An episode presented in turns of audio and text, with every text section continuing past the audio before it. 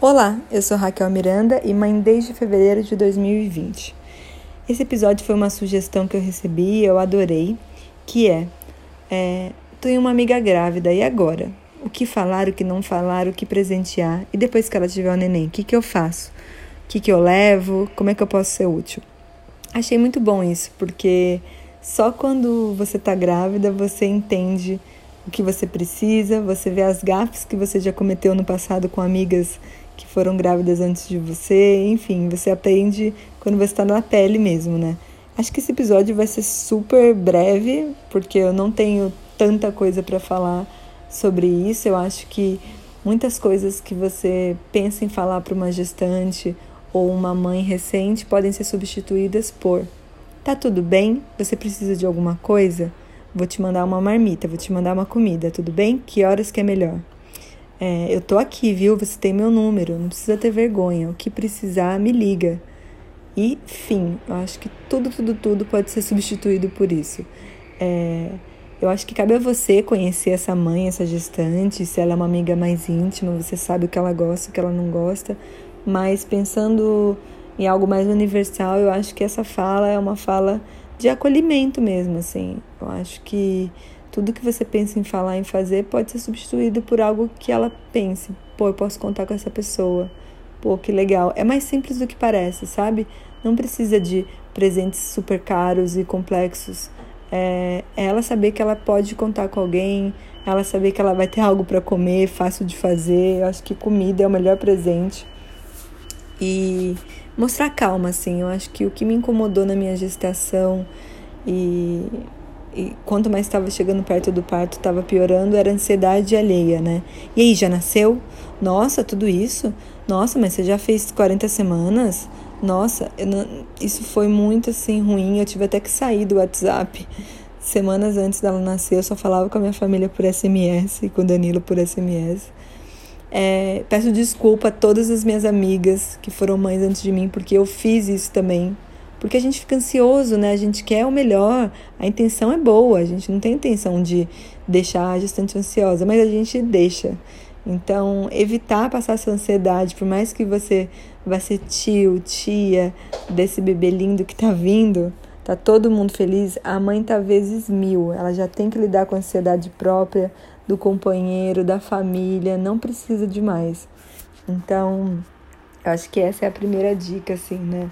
É, vou visitar uma mãe que acabou de ter bebê, né? Como agir?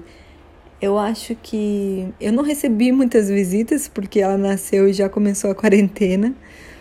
Mas pelo que eu vi, que eu fiz no passado com amigas, que eu já ouvi de amigas e o pouquinho de visita que eu recebi aqui, é, primeiro pergunta se pode pegar o bebê, eu acho, porque é, é um, é um evento muito assim muito doido, muito transformador. É, você fica muito feliz ao mesmo tempo que fica em estado de choque.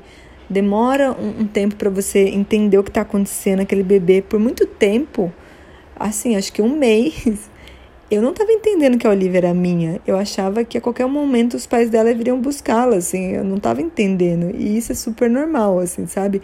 É a queda de hormônios, é tanto hormonal quanto psicológico, eu acho. Então, eu acho que sempre seja muito gentil. Pergunte se pode pegar o bebê, sabe? É, não fique encontrando, entre aspas, defeito no bebê, tipo, ai, que que é isso na orelha do bebê? Nossa, que que é isso no olho? Que que é isso na barriga? A mãe olha o bebê 24 horas por dia. Você acha que ela já não viu? Claro que ela viu. Então, acho que não precisa ficar fiscalizando a saúde do bebê para a mãe. É, é, pergunta se precisa de alguma coisa na casa, ou às vezes nem pergunta, viu que tem uma louça na pia, vai lá e lava. Eu acho que essas coisas são melhor do que qualquer presente, assim, sabe? A mãe quer ficar com o bebê. Uma coisa que eu fiz que eu me envergonho demais foi: amiga, deixa eu segurar seu bebê, vai lá fazer almoço, lavar louça. Não! A mãe quer segurar o bebê. Você dê de presente para essa mãe é, arrumar alguma coisa na casa que precisa. Ah, mas eu quero levar um presente mesmo assim. Bom, acho que presentes que usam bastante, pelo menos por aqui. É, paninho de boca usa muito, porque os bebês golfam, enfim, tem que limpar um monte de coisa o tempo todo, então nunca é demais. Babadorzinho também estou usando bastante por aqui. Mantinha. É, no caso aqui que a gente usa fralda de pano, se você sabe que essa mãe usa, dá uma fralda de pano, uma capa bonitinha, com absorvente. Site da de pano tem, Nós e o Davi, tem, tem várias marcas legais. É, eu gosto muito, a gente ganhou de presente um saquinho de semente para esquentar no micro-ondas e colocar na barriguinha dela quando tá com cólica, é muito útil também. É, enfim, essas coisas. Algodão cotonete, ótimos presentes, porque usa pra caramba também. que mais? Macacão com botão, sempre. Se for dar alguma roupinha pro bebê, pense em roupas que dê para abrir na parte de baixo, porque é fácil para trocar a fralda. É, livrinho, eu gosto muito por aqui de livrinho de ganhar. Tô fazendo uma mini a mini biblioteca dela com seis, sete livrinhos que a gente já ganhou. Eu acho que dá para evitar perguntas do tipo: e aí, dorme muito? E aí, ela chora muito? E aí, ela grita muito, tem muita cólica? Eu acho que todas essas perguntas numa conotação mais negativa são dispensáveis, assim. Acho que tudo isso pode ser substituído por: e aí, tá tudo bem? Me conta. E deixa a mãe falar. Se ela quiser desabafar sobre choro, sobre noites mal dormidas, ela vai desabafar. Se não, não. E, gente, todo bebê não dorme bem. É uma coisa assim, eu vi naquela série do Netflix, Bebês em Foco, o episódio sobre sono, por exemplo. É físico, assim, o cérebro do bebê não está 100% formado até 12, 13 meses, a, a parte que, que controla o sono. Então, não há o que você faça que o bebê durma oito horas seguidas, sabe? Então, assim, o que é também dormir bem? Eu vi uma médica falando que, pela ciência, dormir bem é dormir cinco horas.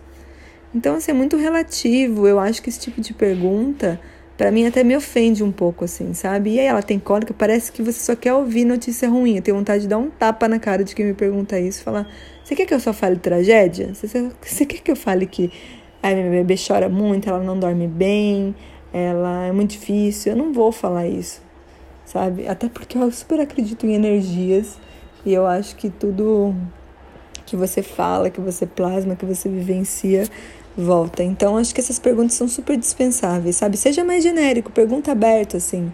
Tá tudo bem? E aí, me conta, como é que tem sido essa experiência de ser mãe? E aí a mãe vai sentir se ela vai te contar dos dias de luta ou dos dias de glória ou não. E, gente, eu acho que é isso. Simples assim, é muito mais simples do que a gente imagina.